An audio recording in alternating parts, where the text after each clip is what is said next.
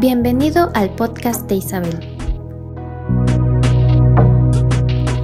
Hola, hoy nos toca otro, otro, otro podcast, otro audio.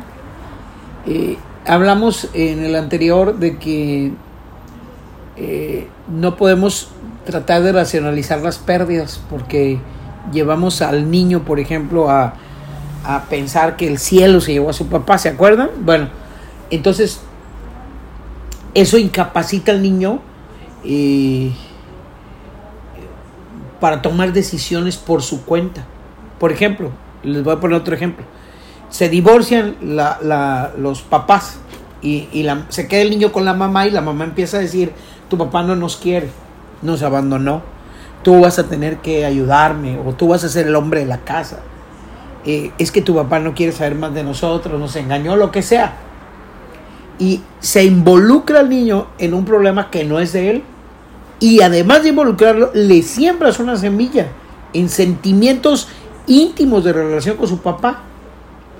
Los papás no tienen el derecho a, a, disponer o a destruir las intimidades de los hijos por capricho y mucho menos por coraje.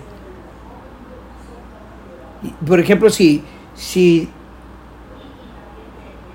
si, si van a tener una si van a cambiarse de casa, si cualquier cosa, agarras al niño y lo cambias, lo agarras como si fuera un mueble y se maneja todo el asunto con vete en el carro, nos vamos a ir sin necesitarle para dónde, ni por qué, ni, ni para qué, ni cuándo, ni cómo.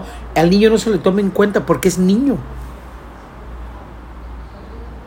No se le ve como persona, sino se le ve como alguien que no sabe nada de la vida y son cosas de adultos y esa posición que pones, en la que pone uno al niño, en la que nos ponen desde chiquitos a todos, es, es lo descalifica, lo, lo, lo devalúa.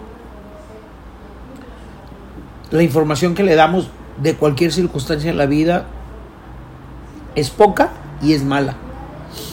Y nada tiene que ver la información que le das a un niño con estructurarlo para la experiencia que está viviendo y que pueda crecer en medio de esa experiencia. estas, estas, este tipo de cosas llevan un mensaje que descalifica al niño. No, no, se lo estás diciendo, pero lo descalificas. Tú no eres capaz de opinar, tú no eres capaz de pensar, tu opinión no nos importa. Porque es niño y es incapaz de entender. ¿No así dicen? crecen tus hermanos y tú eres el más pequeño, no a ella o a él no le digan nada porque es el más pequeño, no entiende. Vive en Disneylandia, vive en Wakanda, ¿no? Entonces, todo se va en conforme a la edad, pero eh, el, hecho está en que el niño no sabe manejar sus, sus sentimientos en situaciones de pérdida. Y te digo algo, tampoco los adultos. Porque como fuimos niños y nos trataron así, el, niño, aunque sea el niño, no es tonto. Y, quiere estar informado.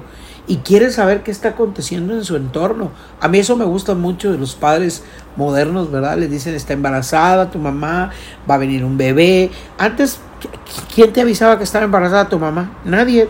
De repente dices, ah, ¿qué pasó? Y ya había un niño nuevo y a ti te ordenaban, no sé. Bueno, lo, lo importante eh, de esto que le estoy diciendo no es que el niño entienda, eh, sino que con la información que se le da se pueda eh, estructurar el niño o la niña mental, sentimental, intelectual, pues, y efectiva, eficazmente.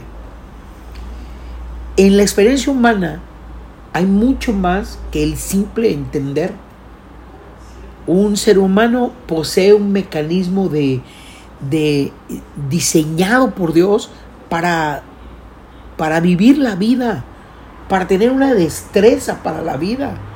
Tenemos un equipo especializado que es el cerebro para procesar información, para ubicarnos en el tiempo y en el espacio. Y les digo algo más, para protegernos cuando esa información o cuando esa estructura mental lo necesite. Y para eso necesitamos una información. Estar informado es una necesidad. y es importante que lo aprendas. Esta es nuestro, nuestra grabación de hoy y necesito que comiences a cambiar la estructura mental para poder oír lo demás. Bye. Sigue Isabel en sus redes sociales.